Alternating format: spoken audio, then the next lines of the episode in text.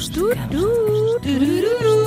Estamos aqui, sim senhor, para mais um Voz de Cama. Eu, Ana Marco, Tânia Graça, a grande.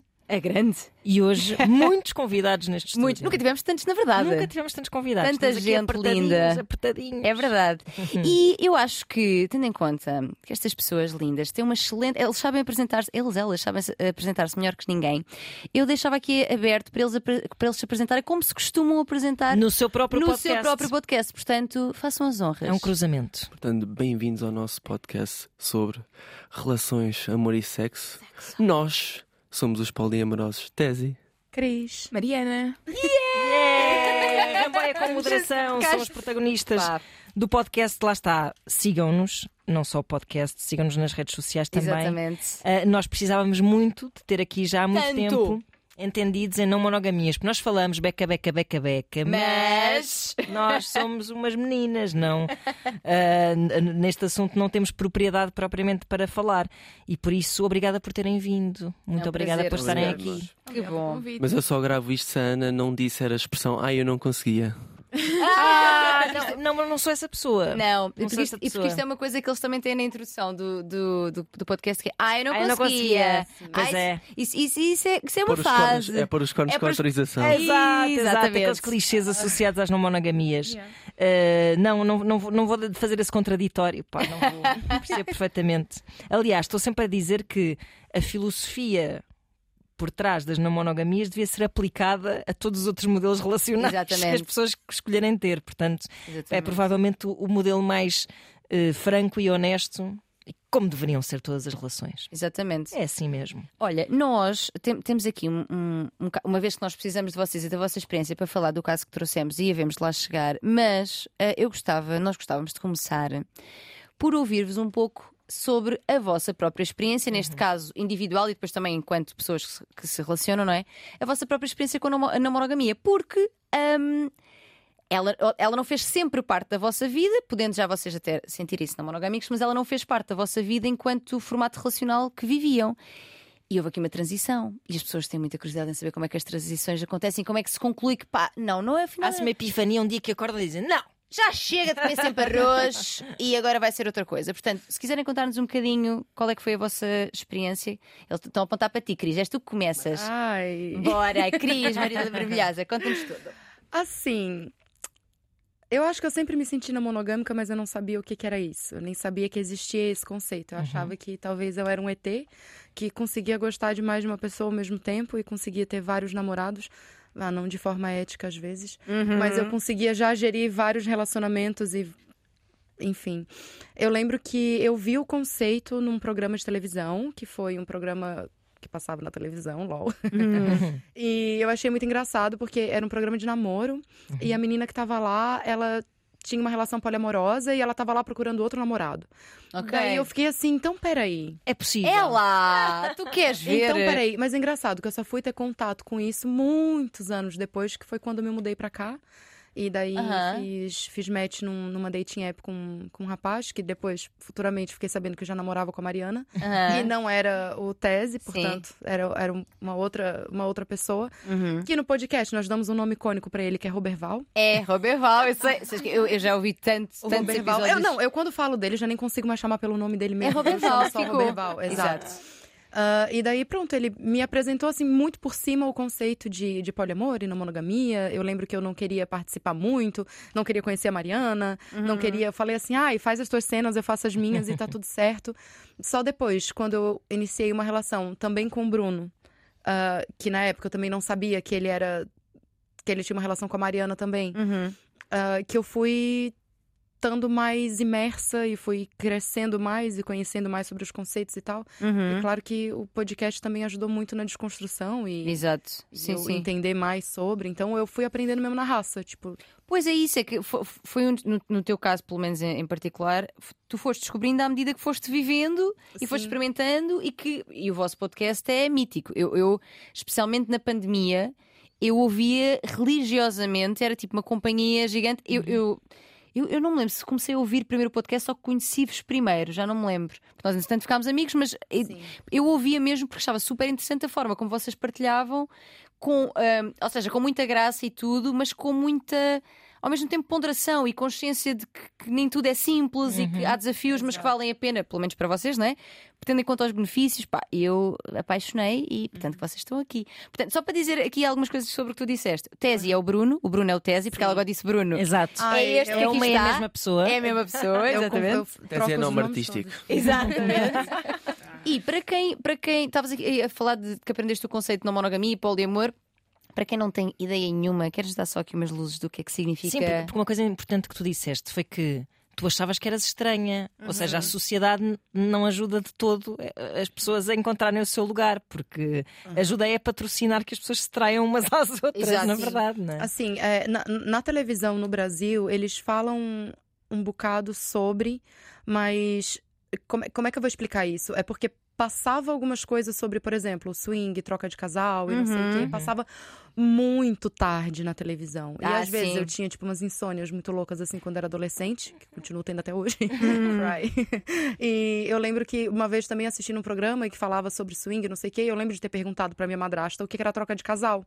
E eu lembro que ela tinha me falado que, pronto, era uma coisa que não era de Deus e que Ah, não claro. era certo e que não Claro. sei o quê. E eu, tipo, deixei. Não, Sim. não, dei, não dei muita importância pra isso. Mas o conceito de, de não monogamia, pra mim, faz.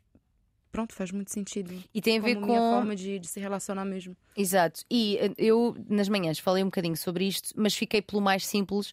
E se quiser alguém- algum de vocês também responder, um, eu fiquei pela parte mais simples que falei da não exclusividade sexual e ou afetiva ou romântica. Pronto, num, num conceito assim mais, mais reduzido. Mas a não monogamia tem muitas outras camadas. Tem a parte mais política, ah, mais de, de comunidade, ou seja, não tem só a ver com eu posso ter sexo com várias pessoas. Tem a ver com muitas outras camadas. Mariana, queres, quer- queres explicar melhor e depois falar também um bocadinho da tua história com a não monogamia? Sim, posso falar um bocadinho. A não monogamia hum, tem muito a ver. Eu acho que eu gosto da palavra não monogamia, não monogamia em específico porque tem a negação da monogamia. E eu sei que dizer isto assim é já. Ai, meu Tan, Deus, tan, tan, tan. monogamia é horrível. Não, é só. Já não se pode ser monogâmico. Queres ver agora? Minhas criancinhas. Sempre. Mas eu acho que a questão da não monogamia tem uma coisa muito boa que é a negação desta ideia de que temos que ser tudo para a outra pessoa, temos que ser metade da laranja, temos que dedicar a nossa vida a outra pessoa. Não, nós queremos partilhar o nosso tempo com várias pessoas com quem temos relacionamentos românticos, sexuais ou não. Com pessoas com quem temos comunidade, com pessoas da família, com pessoas amigas, com pessoas com quem fazemos hobbies. E a não monogamia acaba por dar muito mais individualidade a cada pessoa. Cada pessoa não é solitária, mas é um indivíduo e é ela própria. E escolhe relacionar-se com outras. Uhum. E não é aqui a questão da, da exclusividade sexual ou emocional que faz com que essas relações sejam mais fortes. Então, a não monogamia propõe também bastante valorizar outro tipo de relacionamentos que não só os sexuais e emocionais, e também muitas amizades, fortalecer a comunidade, criar, por exemplo, crianças em conjunto. Em aldeia, aí- não é? A ideia da aldeia. Claro, sim, claro. sim. E sair aqui um bocado da ideia de escassez que há, de que tipo, eu só posso amar uma pessoa de cada vez, senão não vou ter amor suficiente para toda a gente.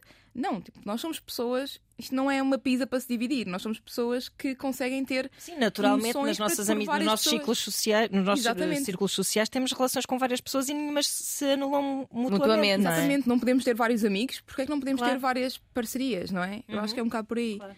E- Ah, eu ia dizer uma coisa. Nós fomos a um, a um programa de, de televisão e tinha lá um padre pra defender a, Oh, não, a a cara da Tânia. Ela já sabe, né? Opa, É que a não. Cris, a Cris tem aqui uma história com a igreja. Então, que eu fui da igreja. Ela, eu- quando eu era da igreja, e então, Yeah. e ela, pronto, conta tu, não vou falar por Sim. ti, sim. Pronto, e tinha lá um padre. E eu lembro que uma das coisas que ele falou é que num relacionamento monogâmico era, tipo, mais correto ou mais certo. Eu tava defendendo a, a, parte, a parte dele, porque ele não tem relacionamento nenhum, não é? Mas pronto. Tava defendendo o que, o que, Deus, o que Deus e a Igreja Católica defende. E ele falou que uma das coisas, tipo, era que num relacionamento monogâmico é a única forma de tu poder dar 100% de ti pra outra pessoa e ter 100% Não quero. da outra pessoa. Mas é engraçado, porque, tipo, eu acho que eu só consigo ser 100% eu e dar 100% de mim numa relação se eu tiver minha liberdade, se eu puder literalmente ser 100% eu numa relação e poder me relacionar com as pessoas que eu quiser e poder ter a minha liberdade mesmo. Isso pra mim é muito importante. A independência é uma coisa importante para ti, tu valorizas isso. é isso Exatamente. isso então, ti. mim, o modelo não monogâmico é o, é o que mais me deixa livre pra eu poder ser tu. 100% daquilo que eu quero em todas as minhas Isso relações. é muito interessante, o quanto é um pilar da tua autenticidade, não é? Tipo, a minha individualidade, eh, eu quero vivê-la num lugar em que eu só sou eu nesta relação, se também puder dizer, olha, mas eu estou aqui apaixonada também por, este- por esta pessoa, tenho interesse Sim. sexual na outra, quero viver outras coisas, ou tenho os meus Exato. amigos e quero estar Sim, na a maior boa. parte das pessoas vive obcecada com um lugar que tem para preencher na sua vida, não é? A sensação que dá. Está ali um lugar vazio e tu vives ali obcecado com. Quem é que se vai eh, sentar quem é nesta que vai sentar cadeirinha? nesta cadeira? O que é que vai caber aqui? Exatamente. E, e que- o que deixa uma enorme frustração também, não é? Em quem não encontra essa pessoa e que também a aliena de todas as outras suas relações possíveis e potenciais à sua volta. E deposita um peso gigantesco em quem está sentada depois na cadeira. Exatamente. Claro, Não, liberdade. Por tem- favor, preenche todas as minhas necessidades. Exato. Que eu estou-te a dar tudo o que tenho Exato. e o que não tenho. Estavas a falar um bocado da questão de, de ser parte da, da personalidade da Cris, da questão da liberdade. É um dos grandes desafios é, é decidir se não monogamia é uma prática ou é uma identidade. Para muitas pessoas, a não monogamia faz parte das identidades. Exemplo, Eu sou queer, sou feminista, sou não monogâmica, eu sou isto, eu não faço não monogamia, por exemplo, e acho que maior Sim, não- não é uma sim, prática, estou a identifica-se perceber. assim, não é uma Sim, sim. prática, não é algo de, ok, eu tenho outras pessoas. Não, eu sou uma pessoa que é livre de ter ou não outras pessoas. Uhum. E a não monogamia até pode acontecer com zero pessoas. Ou seja, eu Sim, posso não ter exato. nenhuma parceria e ser não monogâmica à mesma. É uma questão de valores, é muito mais isso. Uhum. Eu acho que a questão de fazer parte da personalidade aqui é muito vincado porque tem a ver com os nossos valores internos, não é? Exato, a forma de ver a vida e de, e de vivê-la, não é? Em relação à tua própria experiência com a não, mono- mon- não monogamia, que está aqui muito ligada também à do Tese, que agora está ali mais caladinho, mas a gente já vai a ti para te ouvir muito. Conta-nos um bocadinho da tua, da tua experiência individual e relacional, mas individual também. Como é que tu, da tua cabeça, pá, se calhar estou aqui com o Bruno há uma data de anos. Uma data de anos é, é verdade. Exato. Eh, então, eu, eu e, o- e o Tesi temos uma relação desde que eu tinha 16 anos e durante 9 anos foi, não, foi monogâmica. Eh, Quantos, quantos? Nove. Nove, nove monogâmica, ok. sim. Nove e meio, qualquer coisa, não sei. Sobreviveram bem. Sim, sobreviver. Foi mesmo é sobreviver, verdade. porque nós tínhamos, nós já falávamos na altura, tínhamos atração por outras pessoas, Uhum. flertávamos com outras pessoas e falávamos sobre isso. Portanto, nós sempre tivemos aqui uma tendência pouco monogâmica, não é? Uhum. Um, e eu sempre fui como pessoa super flirty, sempre fui muito de brincar, sempre fui muito de gostar também de experimentar coisas novas sexualmente e tudo. E depois comecei a, a estar muito com grupos mais feministas, grupos mais queer e começar também não só a repensar um bocado os ensinamentos da sociedade, que eu acho que é uma das coisas que para mim é basilar na não monogamia, é repensar aquilo que fomos ensinados. E também, tipo, eu tive um lado queer, eu tive uma descoberta, tipo, ok, eu claramente não sou hetero, oh meu Deus, e agora?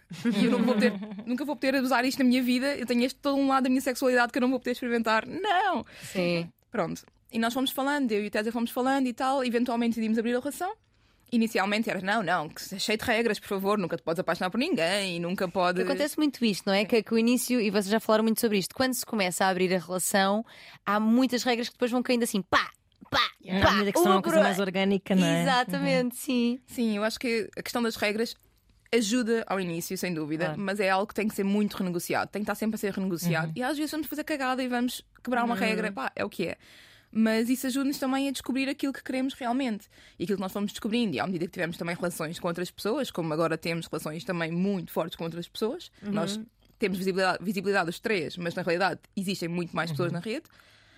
hum, a realidade é que nós fomos largando essas layers, essas regras e começámos a passar de somos um casal e agora somos duas pessoas que têm uma relação, que também têm outras relações e que tentamos combater algumas das hierarquias que são difíceis de combater, ok? Obviamente não é fácil quando temos um historial muito longo e quando partilhamos algumas responsabilidades em conjunto.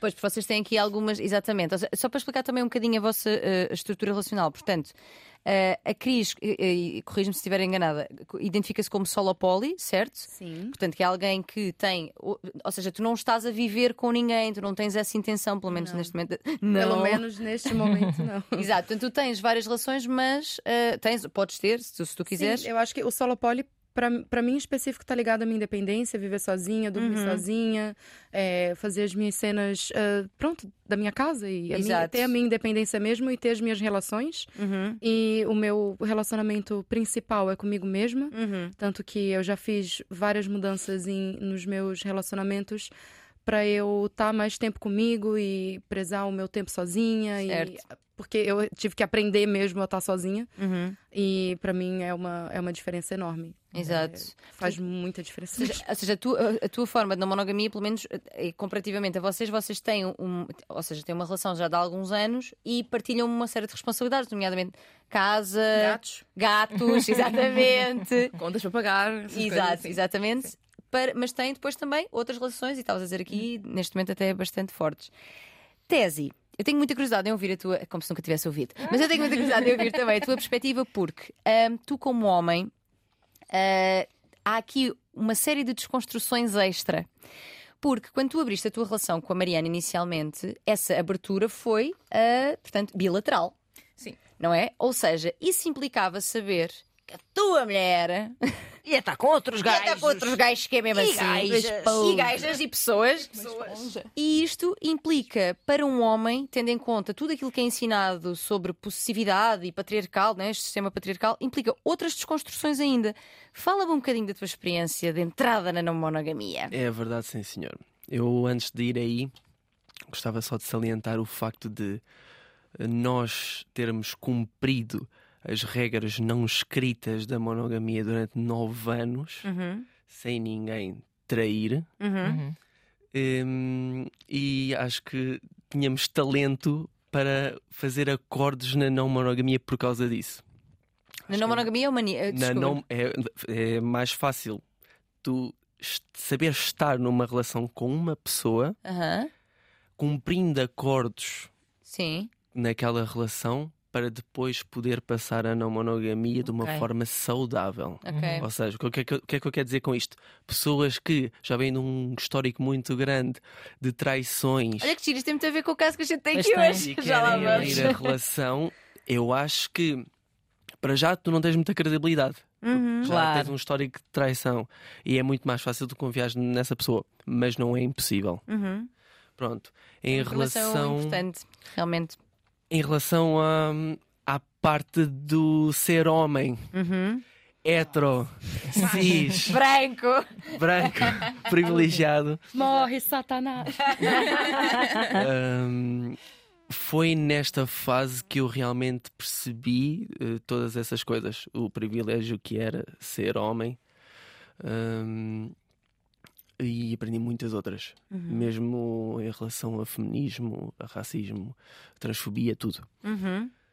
Hum, em relação especificamente à, à parte do ser homem, ainda em ver a tua namorada hum, sair com outros homens, porque muitas vezes esse é o problema, não é? Não Sim, é outras miúdas, se calhar é fixe até de imaginar, não é aquela, aquela fetichi- fetichização. Sim, Mas sim. é, faz muito fetichização de, de- de duas mulheres juntas, da parte dos homens heterossexuais, não é? Agora, ela com outros homens já será mais. O, o, o que é bem parvo, porque. Completamente, como é porque óbvio. Ela sendo bissexual, o perigo, entre o muitas risco aspas. que eu, que eu Exato. corro, se calhar ainda é maior, porque uma mulher sabe mexer numa mulher melhor do que um homem. Pumba! Ela Agora- aplaudindo-se. Agora, há aqui Aprovado questões todos. que eh, eu acho importante eh, os homens desconstruir, que é muitas vezes eh, os homens sentem posse Uhum. sobre, sobre a sua parceira e eu nunca senti isso. Nem na monogamia. nem na monogamia. Ok. Lá está, isto é Mas- transversal a todas as relações. Esta é que está. desconstrução da posse, não é? Por exemplo. Atenção, ciúmes ele sente. Mas Sim, sim, já lá vamos. sinto e já senti também por mulheres. Por sair, Uhum. por Sim, sim. Com mulheres. Ahm, onde é que eu queria chegar? A questão é que ah, os homens ah, sentem-se sempre ameaçados, ah, mas é uma, só uma questão às vezes de falar. Ou, ou seja, eu sei que sofri muito a primeira vez que a Mariana foi ter um date com um homem. Uhum. Pela primeira vez. Pela experiência. Disseste assim, Sabia- vai, vai, na boa, e ficaste em casa tipo a roer-te todo. E, sabia- e- e fiquei mesmo, e fiquei mesmo, fiquei com um transtorno, um peso no peito, um- como se estivessem a apertar os pulmões por dentro, porque eu não sabia o que, é que, o que é que ia acontecer. Mas é só isso, é o medo do desconhecido, Uhum. mais nada. A partir do momento em que ela chega à casa e conta-me tudo como foi. E tu quiseste saber, não é? Porque estes limites saber. do contar também é Ok. uma coisa importante.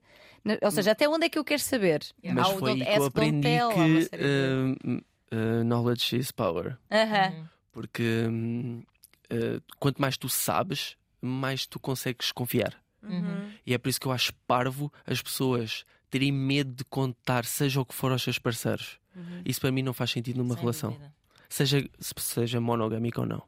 Eu acho que às vezes o problema não é nem medo de contar.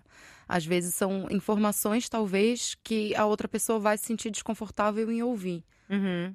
Então, acho que o medo de contar realmente não tem que, não tem que acontecer. Tu não tem que ter receio de, de falar pro teu parceiro que, que aconteceu tal coisa, que tu tá se sentindo assim, que- porque aquilo faz parte da tua experiência, não é? Uhum. Se estás com alguém que não queres que, tejas, eh, que tenhas as experiências só porque aquela pessoa é possessiva ou sente ciúmes de ti, essa não é uma relação boa.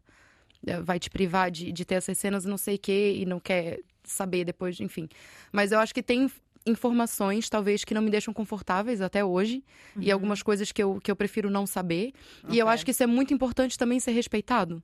Sim. Claro, claro. Porque tem, é porque tem coisas pra mim que é desnecessário. Por exemplo, ver, ver a foto das pessoas. É, para mim é desnecessário. Não, não, não, Não te acrescenta. assim. não me Uhum. acrescenta nada, não preciso ver. Conhecer a pessoa pessoalmente, tudo bem. Falar da pessoa, como é que foi o date, ou informações que possam ser compartilhadas também, né? Porque a gente também porque tu queres- valoriza Tu muito. queres ter intimidade e alguns espaços Exatamente. sagrados, em todas as relações existem espaços Exatamente. sagrados. não é? Então, eu tenho coisas sobre as minhas outras relações que, que, o, que o Bruno, Tese, esse ser Uhum. humano aqui não sabe.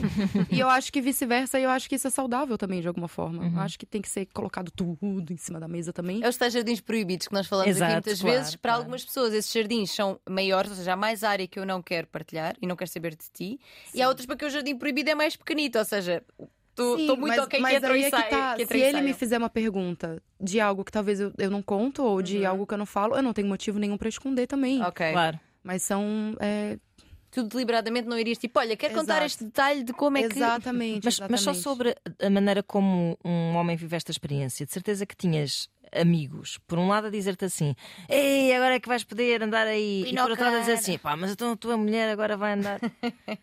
Epá, a minha experiência Que com levaste isso... umas bocas. Não, não levei, não. levei porque eu ahm, falava com, com tanta hum, certeza Uhum. daquilo que estava a fazer que eles ficavam é, a pensar intrigados. se aquilo não resultaria. Para eles também. Eles começavam a, a- fazer uma projeção Certo. de como seria a vida deles se seguissem ah, aquilo que eu estava a fazer.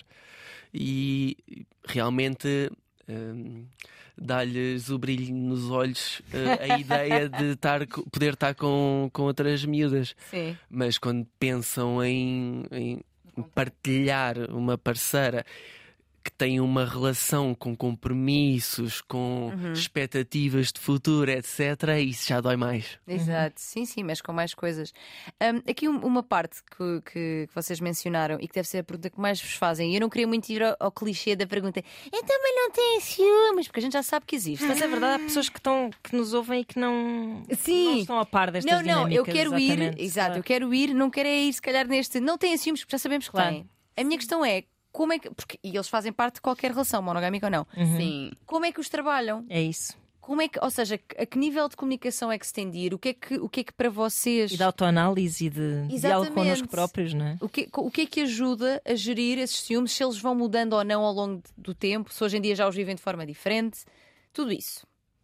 Eh, Eu acho que, para começar este tema, eu acho que tem muito a ver com o, teres coragem de te fragilizares em relação ao teu parceiro e realmente dizeres o que é que te está a fazer inseguro. Uhum. Porque ciúmes pode ser muita coisa, como a Cris vai explicar agora.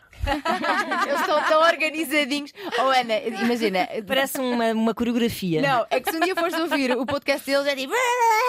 Aqui. Estão-se a portar muito Agora bem. a Cris vai explicar. Ai, eu, tô a cuidar pra não falar asneiras. Eu tô aqui. Estás ótima, estás eu mesmo à tô vontade. aqui, o coisa não passa A um gente às vezes manda umas. uh, A gente não manda, manda. Não, mas é que eu não mando às vezes, eu mando o tempo todo. Aqui já podia estar um pi, pi, pi. Vocês não têm noção.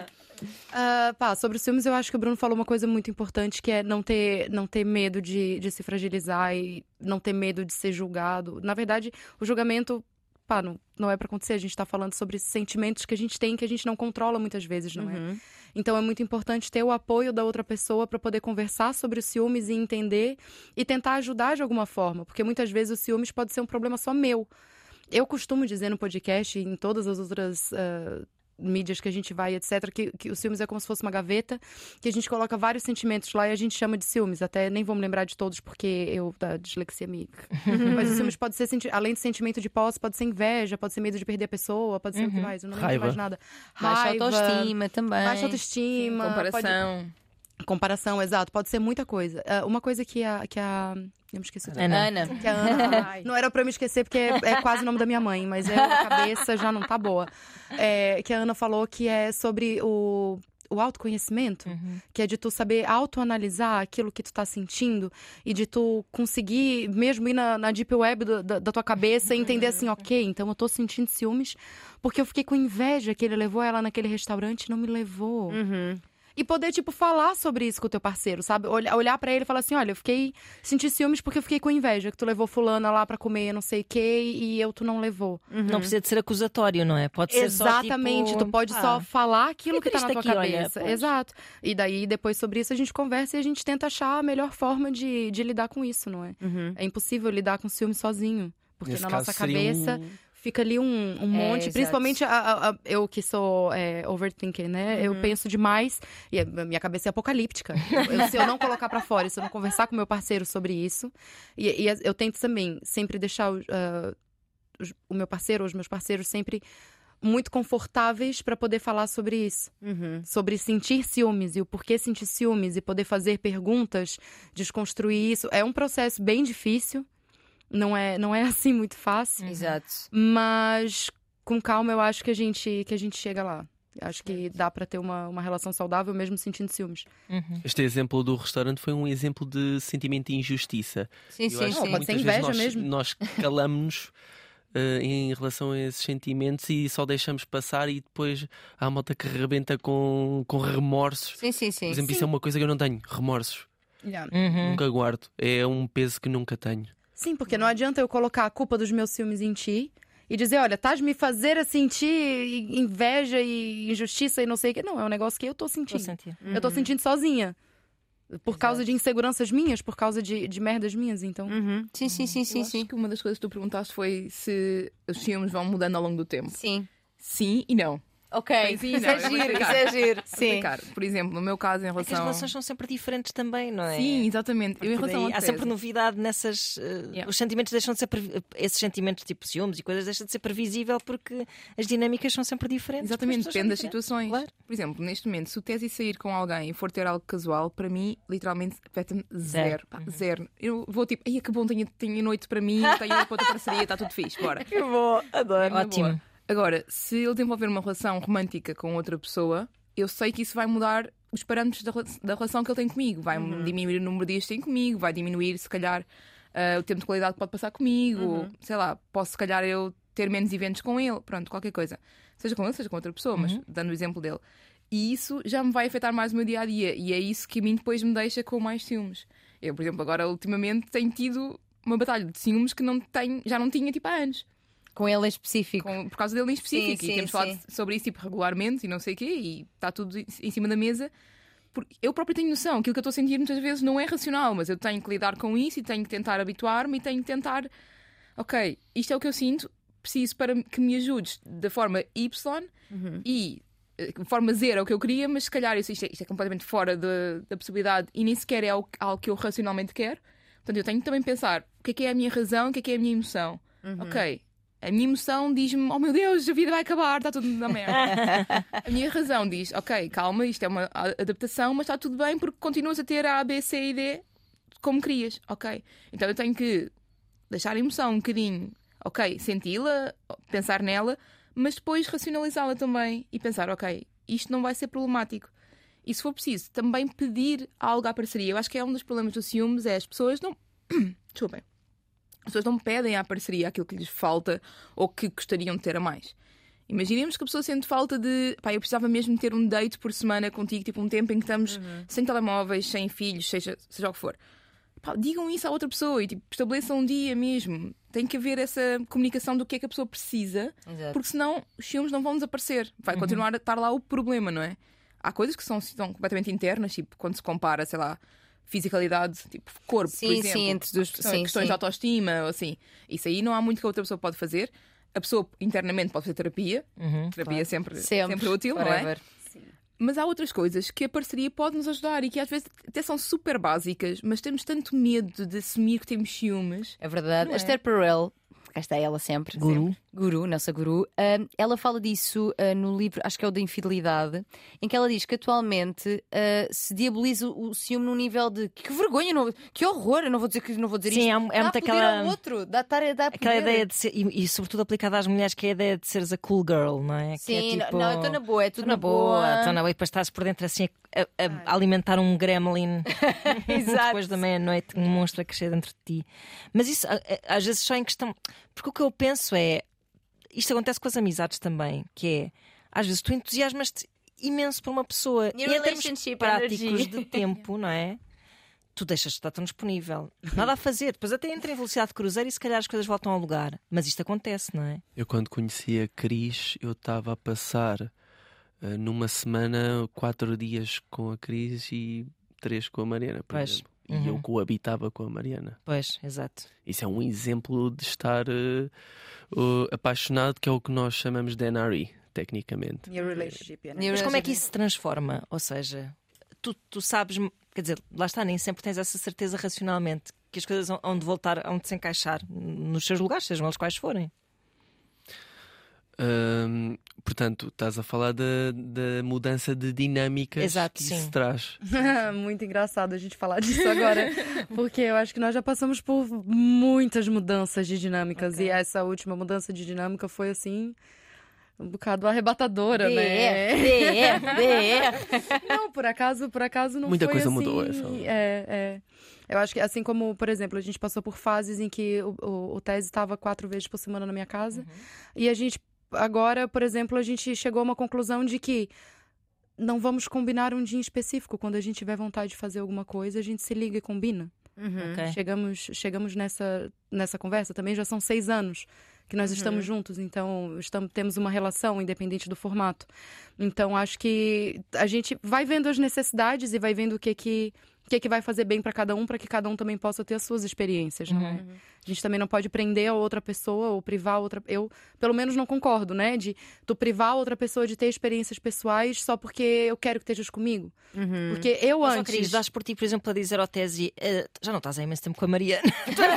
Pá, eu já, já lidei, já lidei, já lidei puxão de orelha, já falei Ok, assim, ok. já, já, já. E a Mariana já fez o contrário. amigas. E sim, sim, sim. A gente de vez em quando dá aquela, dá aquela puxadinha de orelha. Olha, não.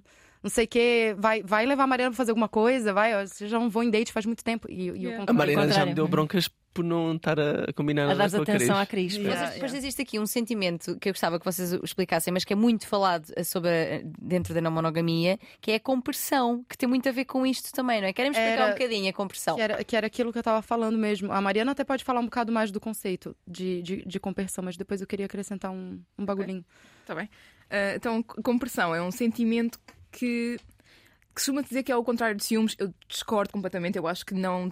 Tu podes sentir compressão e ciúmes ao mesmo tempo, tipo, não são antagónicos. Uhum. A compressão é o sentimento de felicidade que tu tens em ver a tua parceria feliz com outra pessoa. Ok. Imaginemos que, tipo, a dar o caso do Tesi, podia ser outra pessoa, mas o caso do Tesi, quando ele se apaixona por alguém, eu vejo, tipo, a vivacidade nele, eu vejo, tipo, o sorriso, o brilho nos olhos e não sei o que. Isso dá-me dá prazer, dá-me Claro, felicidade. Eu- claro. É uma pessoa que eu gosto. Claro. Mesma coisa quando vemos os nossos amigos, tipo, numa relação, e ficamos contentes por eles. Aqui, no caso, obviamente, tem o lado contraditório de, ok, isto, se isto mudar algo na minha relação. Exato. Ok, tudo certo. Mas a compressão existe, é real. E é tão engraçado, por exemplo, ver, sei lá, ver o Bruno de férias com outra pessoa, tipo, ver as fotografias das férias. Epá, é muito engraçado porque eu vejo que eles estão felizes, vejo que estão a aproveitar. E muitas vezes eu própria digo: olha.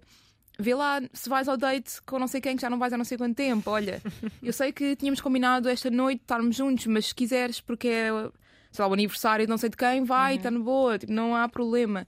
E esta capacidade de adaptar também o dia a dia é super importante, eu acho. Claro. Sim, queria só acrescentar que eu tive, eu acho que eh, nessa última experiência relacional que eu, que eu, que eu, Bruno teve. Eu, quando vou chamar ele, eu não sei se eu falo Bruno ou se eu falo Tese. Daqui Agora a pouco eu já vou estar sa- falando Já Truno. sabemos que é uma e mesma pessoa. Truno, Truno, Pois, Truno. eh, Brezi. Pode ser Bruno. Brezi. Pode ser Bruno, Muito bom. porque normalmente Tesi é o, o gajo que diz merda no podcast. Pronto, o Bruno. Hoje eu estou Ah. certinha. que eu acho que eu realmente vivia a competição assim de forma muito intensa. Uhum. Porque eh, eu e o Bruno, eh, pronto, nós temos uma, temos uma relação, não é? E ele começou uma outra relação com uma outra pessoa bastante intensa também. E ele teve uma, uma paixão, vamos dizer assim, inicial, que ainda está acontecendo, bastante forte. Uhum. E eu lembro que a gente passou por, por uma transição que era, ele estava três vezes por semana na minha casa.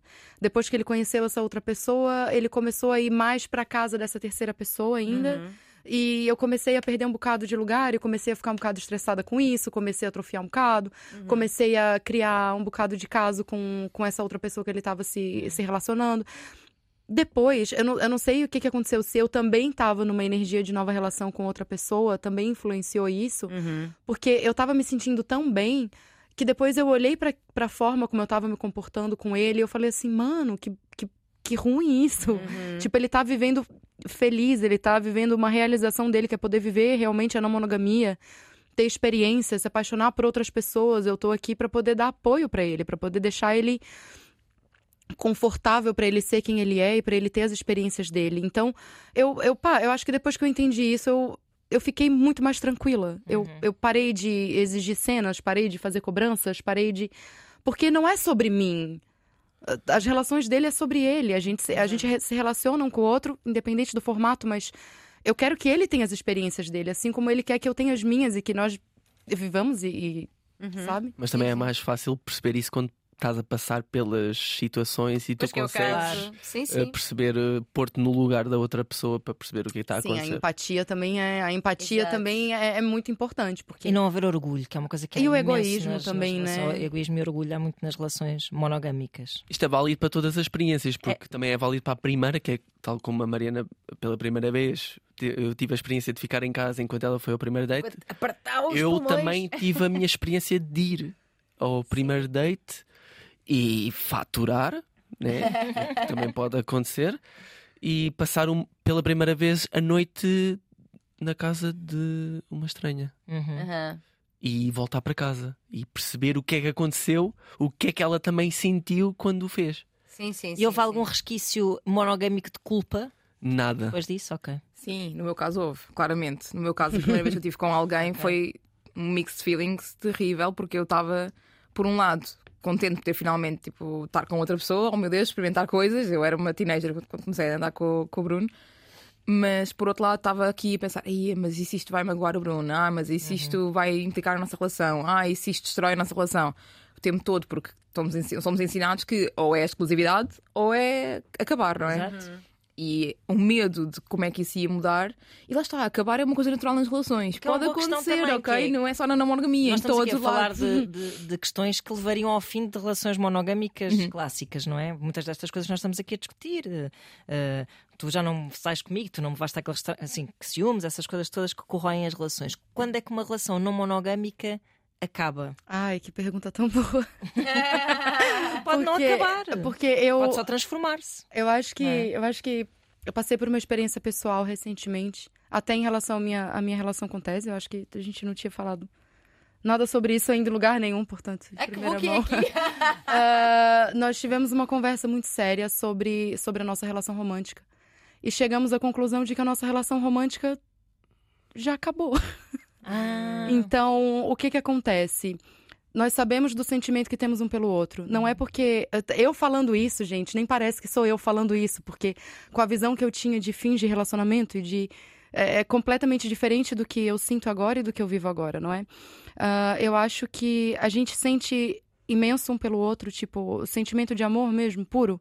E não é porque acaba a parte romântica da relação que a relação tem que acabar. Nós conversamos e nós falamos: olha, não adianta a gente ficar tentando salvar uma parte da relação que já não volta mais. Então, nós continuamos uma relação de amizade, de família, de amor, de. Só porque a parte romântica a gente deu uma.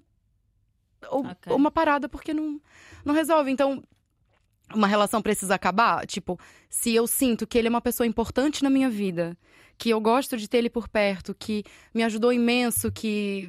Pronto, é uma pessoa que eu gosto de ter comigo, independente do formato relacional. Então, acho que as relações não precisam ter um, um fim específico, tipo assim, ó, eu nunca mais vou falar contigo na minha vida. Pá, pode acontecer, mas nesse caso em específico eu tô. Eu tinha falado pra ele, eu nunca tinha vivido um término, vamos dizer assim, entre aspas, que eu não tivesse nada mal pra falar da pessoa e que eu não quisesse. e que eu não falasse assim, ó, eu nunca mais quero te ver na minha frente, vou te bloquear, vou apagar Podia todas ser as só coisas. para te protegeres, por te doer muito, conviver com ele sem ter esse lado. Não sei. Sim, mas ser- aí é que tá. Não é porque não tem a parte romântica da relação que não é importante. Que as pessoas colocam o romance e, e o amor romântico num- numa coisa como se fosse a coisa mais importante do mundo. Exato. E eu acho que o sentimento que eu tenho por ele, o, o sentimento de amor mesmo que, que eu sinto, vai muito além do que só o romântico, não é? É Eu, eu, eu sinto muito amor por muitos dos meus ex. Não todos. Não, Não, na verdade- na verdade- São amizades que, não, que eu Sim, tenho a sim. certeza que não vão acabar. São pessoas que não vão desaparecer. Sim, sim, foi uma pessoa, é uma pessoa que me deu que me deu muita liberdade, que me ensinou muito, que me ajudou muito no meu crescimento pessoal. Pra que que eu não vou querer continuar com essa pessoa na minha vida só porque o relacionamento romântico já acabou? Eu acho que isto tem mais a ver com um acordo que nós fizemos em termos de expectativas. Sim. Eu acho que isso não nada, nada envolve cortar com tudo o que a gente fazia. Uhum. Acho que podemos fazer exatamente a mesma coisa que fazíamos antes, só não há expectativas. Exato. Exato. Eu acho que é aqui outra, outra situação interessante que é um relacionamento monogâmico tendencialmente, obrigatoriamente, tem que ter o romance, tem que ter o sexo, tem que ter eh, expectativa de crescimento tipo, na escala relacional, ou seja, a ideia de que vais namorar, casar, ter filhos, por aí fora. As relações não monogâmicas são muito mais fluidas, são muito mais de haver discussão entre as duas pessoas. O que é que eu quero desta relação? Olha, eu quero muito relacionar-me contigo e ver-te quatro vezes por semana, mas eu nunca quero fazer sexo contigo, por exemplo. Isto é uma relação à mesma. Ou eu quero estar contigo de, de, de 10 em 10 dias e nesse dia vamos ter o melhor date sempre e depois não falamos durante o resto dos dias. Isso é uma relação também.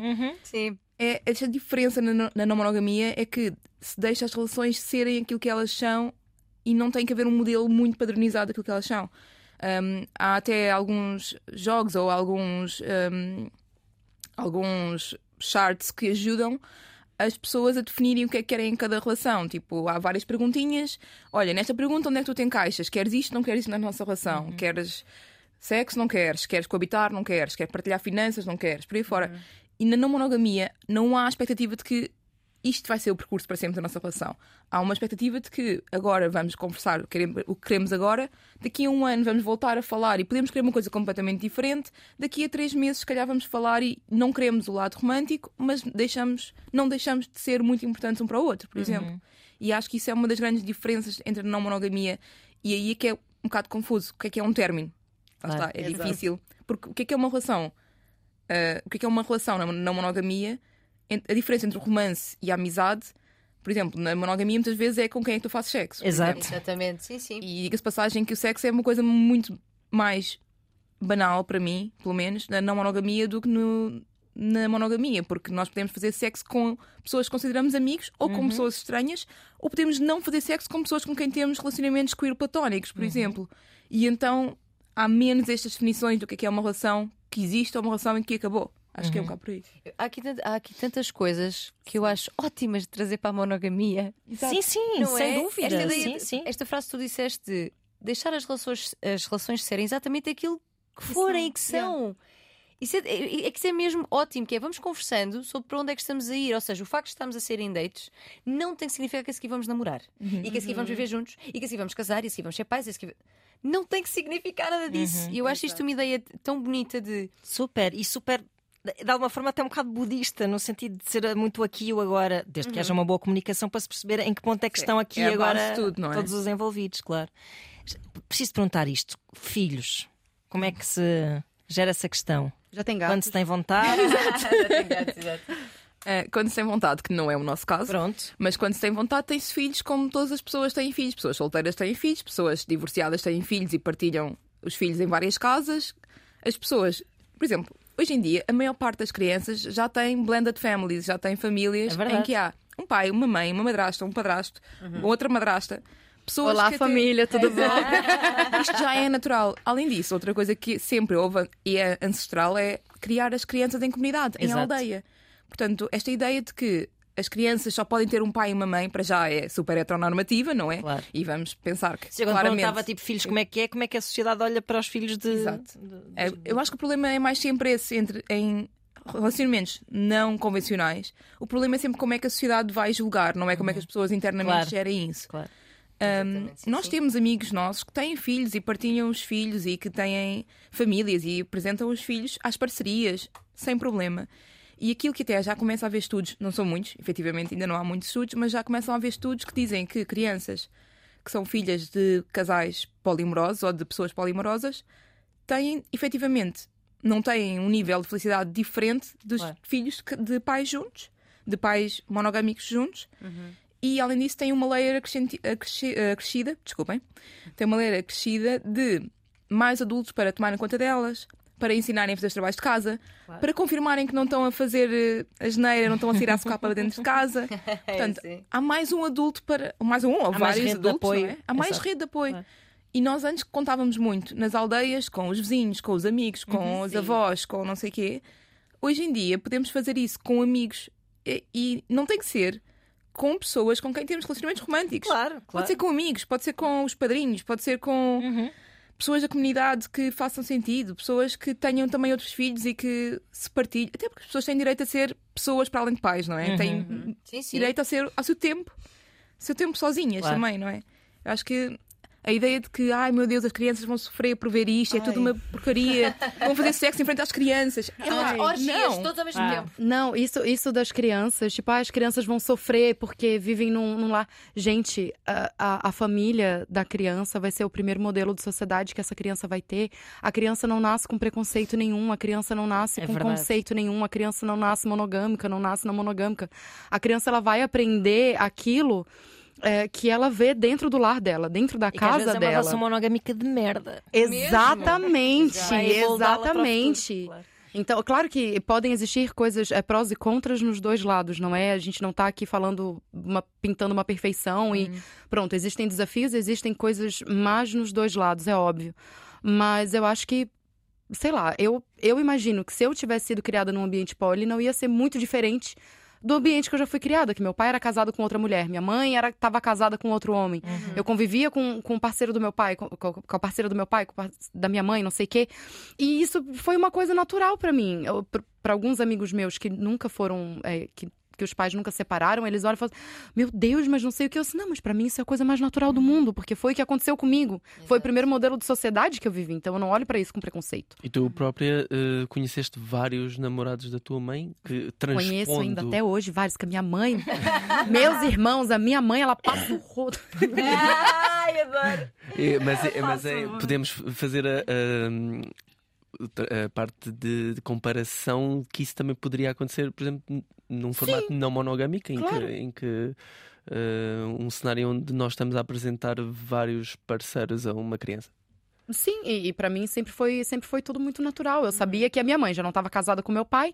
O meu pai, pronto, casou com a minha madrasta e, e ti- tem uma relação há 23 anos, ou 24, ou 25, ou whatever.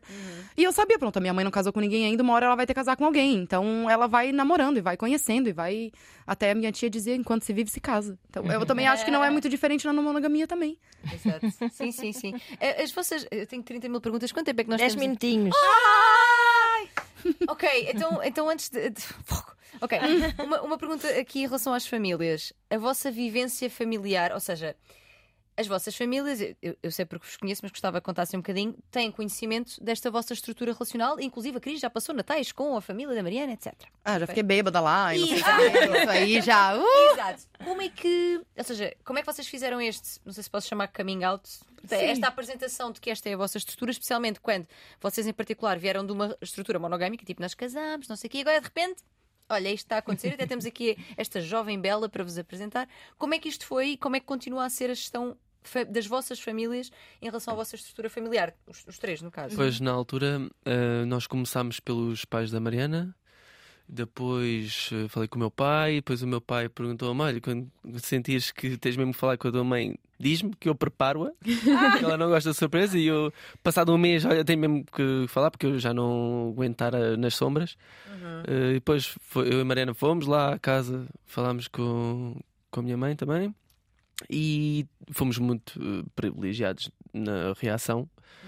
Uh, porque eles basicamente o que nos disseram é "Pá, desde que vocês sejam felizes, isso é, isso é que interessa. E é isso que eu queria ouvir. Exato. Entretanto, uh, eu apresentei a Cris num almoço do, do meu aniversário de 30 anos. Cris está-se a rir muito. Ai, Toda- eu toda a detesto família. conhecer famílias. Odeio mesmo, não gosto. Não faço questão. Juntei a minha família, juntei a família da Mariana e os amigos mais próximos, todos num, num almoço e, e levei a Cris. E apresentei a Cris como minha parceira. Sim, senhor. E que tal, Cris? Ai, eu dor de barriga naquele dia, né? Não, mas eu acho que pra mim, com a minha família, é... pronto, eu sou imigrante, né? Eu vivo aqui sozinha já há sete anos. Então, minha família já não tem um contato direto comigo já há muito tempo. Tipo, de, de participar nas minhas decisões, de influenciar em alguma. Minha família não influencia em nada mesmo. Então, mas eu me senti confortável desde sempre pra poder dizer das minhas relações e pronto. Ah, tive um bocado de julgamento por parte do meu irmão, porque ele disse: Ah, mas ele só vai querer te usar. E eu, assim, graças a Deus. Ah, o meu pai me falou uma coisa muito importante, que eu, como meu pai foi muito religioso e é um homem muito rígido e sério e, enfim, uma das coisas que ele me disse foi que se eu tivesse feliz e tivesse me fazendo bem, Bom. a opinião da minha família não importava pra nada. Isso é ótimo. É essa E- reação que nós queremos, não Yeah. é? Sobre qualquer Sim, decisão na sim, nossa sim. vida. Ainda, ainda, tipo, quando, eu- quando eu falo com meu pai, às vezes eu- o Tese tá lá em casa, o Tese fala com meu pai, às vezes tô com, com outro namorado lá em casa, ele também fala com meu pai. e meu pai sabe de todos e pergunta. E, ai, como é que tá fulano? E o ciclano? Não sei o quê. Ah, pergunta aquilo pra não sei o quê. Entendeu? Tipo, é muito importante pra mim ver que o meu pai, que eu fui criada pelo meu pai, na verdade, né?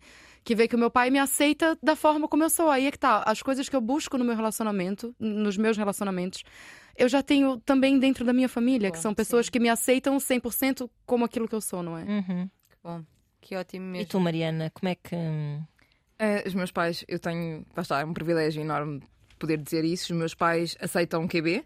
Eu acho que ni- não é fácil para ninguém. isso ajuda a vocês terem mantido um fio condutor que é a vossa relação na cabeça de Sim, mas, deles, é, mas é difícil um bocado às vezes conseguir convencê-los de que, ok, eu e eles estamos juntos ainda, mas isto não é a relação primária das Exato, nossas vidas e não vai exato. ser para sempre necessariamente. Pode acontecer, pode não acontecer. Claro.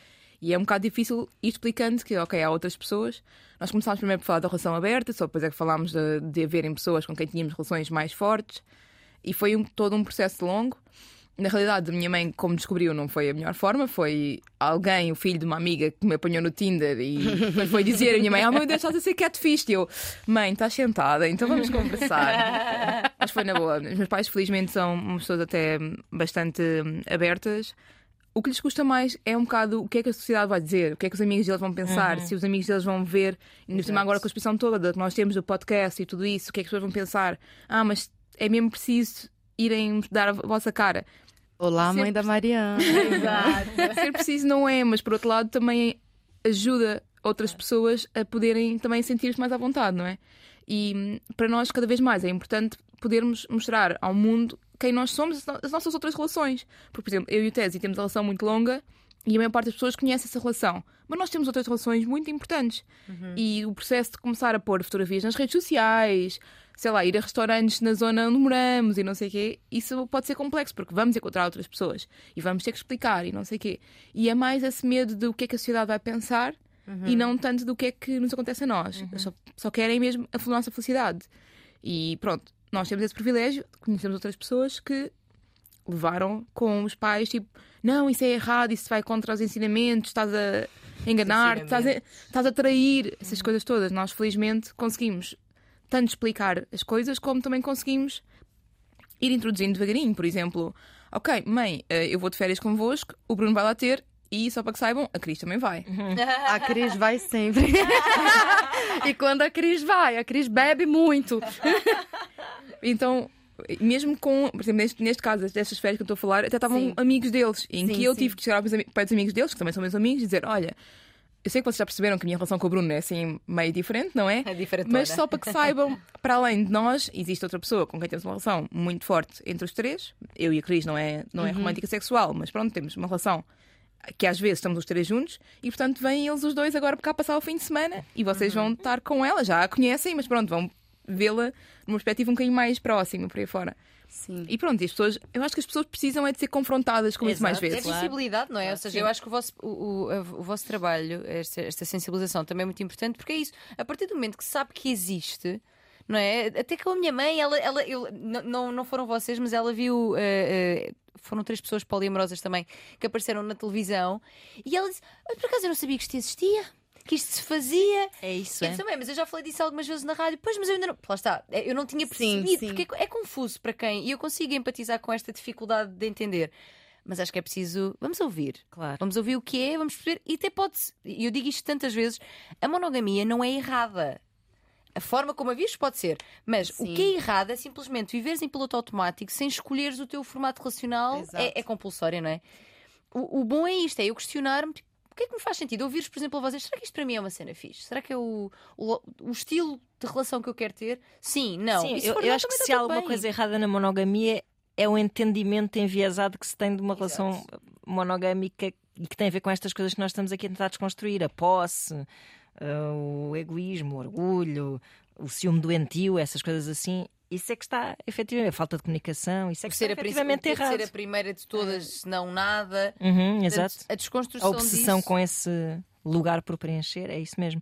E agora, não respondemos ao nosso estimado ouvinte, à nossa estimada ouvinte. Não conseguimos ler muito rapidinho? Muito rapidinho. Então vá, muito rapidinho. Oh, desculpa, é que eu tinha, eu tinha mil Eu ti- coisas. Ah, eu também tinha uma coisa que eu queria acrescentar, mas se não der tempo, não tem problema. mas, Vamos. mas é em relação a isto que estávamos a falar? Em relação ao que estávamos a falar sobre família, assim. Diz. Diz diz. Não, é porque, pra mim, como, como imigrante, que viver num país eh, onde não está minha família, que eu vivo sozinha, ah, foi muito importante a não monogamia, porque eu posso ah, criar a minha própria família, vamos dizer assim. Então, pra mim, essa, essa parte é muito importante. Eu tive momentos com a mãe da Mariana e que nós duas choramos imenso, eu e a mãe dela, porque eu literalmente me senti acolhida pela família, pela família da Mariana e pela família do Bruno e pelos amigos que nós passamos férias lá juntos e pessoas que sempre me trataram muito bem e que pra mim faz imensa diferença, porque se não for assim, eu não vou ter momentos de família com ninguém, porque eu vivo Sim. sozinha em outro Exato. país. Então, essa parte pra mim também foi, foi muito importante. Família escolhida não é menos importante que a família de sangue. Claro. Sem Exatamente. dúvida, sem dúvida. Vamos ler aqui muito rápido e se vocês conseguirem dar uma dica rápida a cada um para esta senhora que está aqui em apuros. Termina. Olá. Olá, Pronto, acabou. Taniana. Olá, Taniana. Sou uma mulher de 30 e picos anos numa relação fechada de 8 anos com outra mulher. Gosto mesmo desta pessoa, já crescemos muito juntas e não imagino o meu futuro sem ela e seus planos que temos desenhados a duas. No entanto, sou uma pessoa muito sexual, sempre fui e não sinto mesmo do outro lado, pelo menos não comigo, uma vez que sei que a pessoa já explorou muito a sua sexualidade no passado com experiências até meio fora da caixa.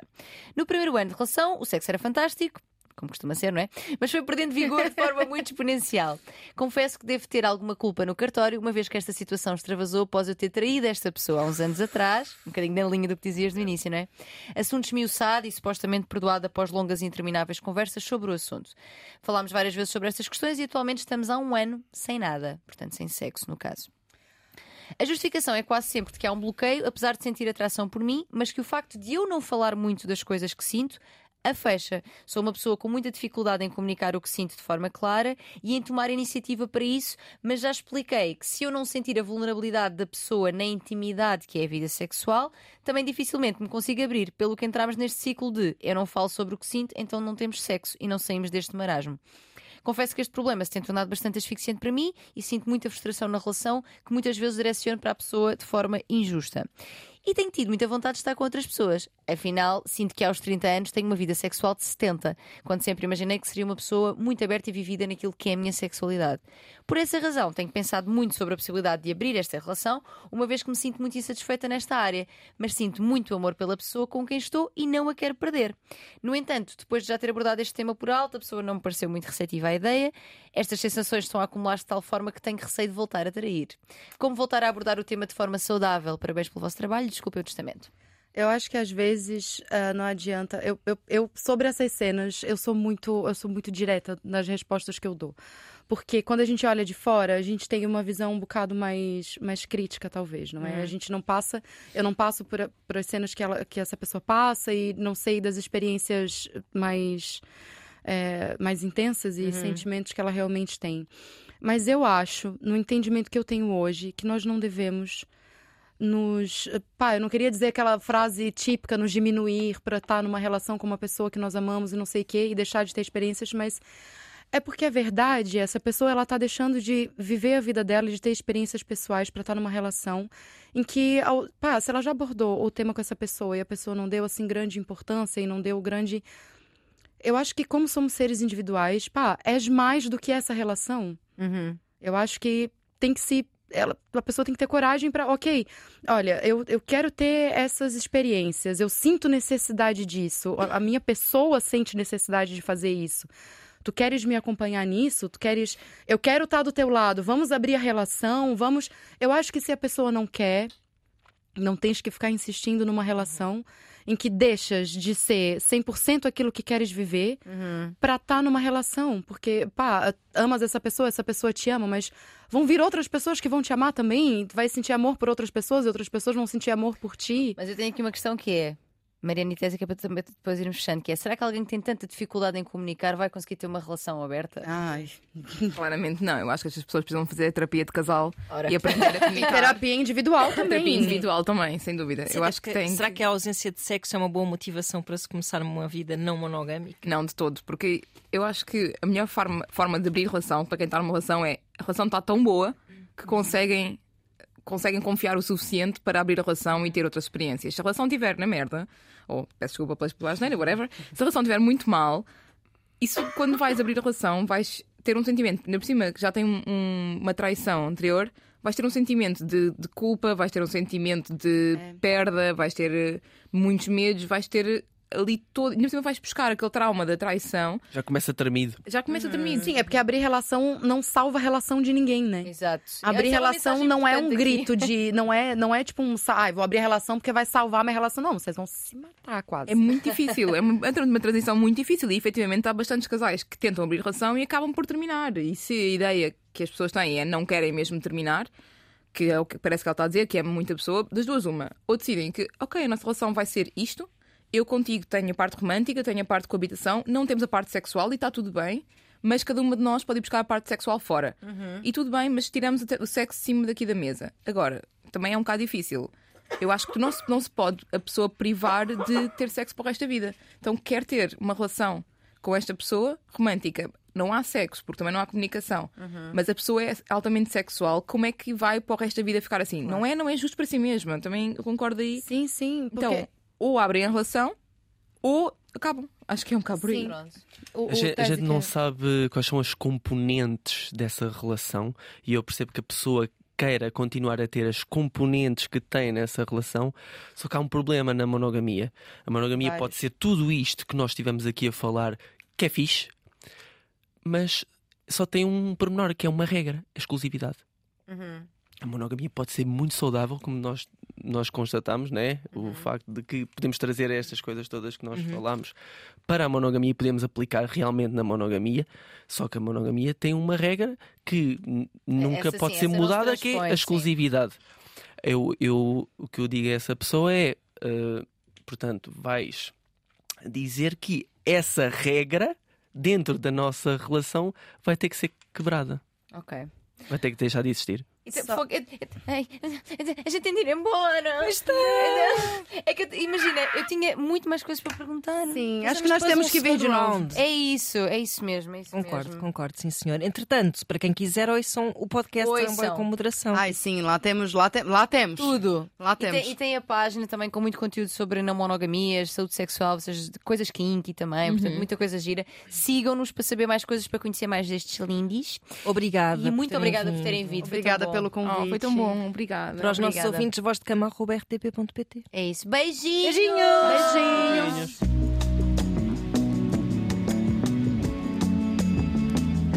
Voz de cama.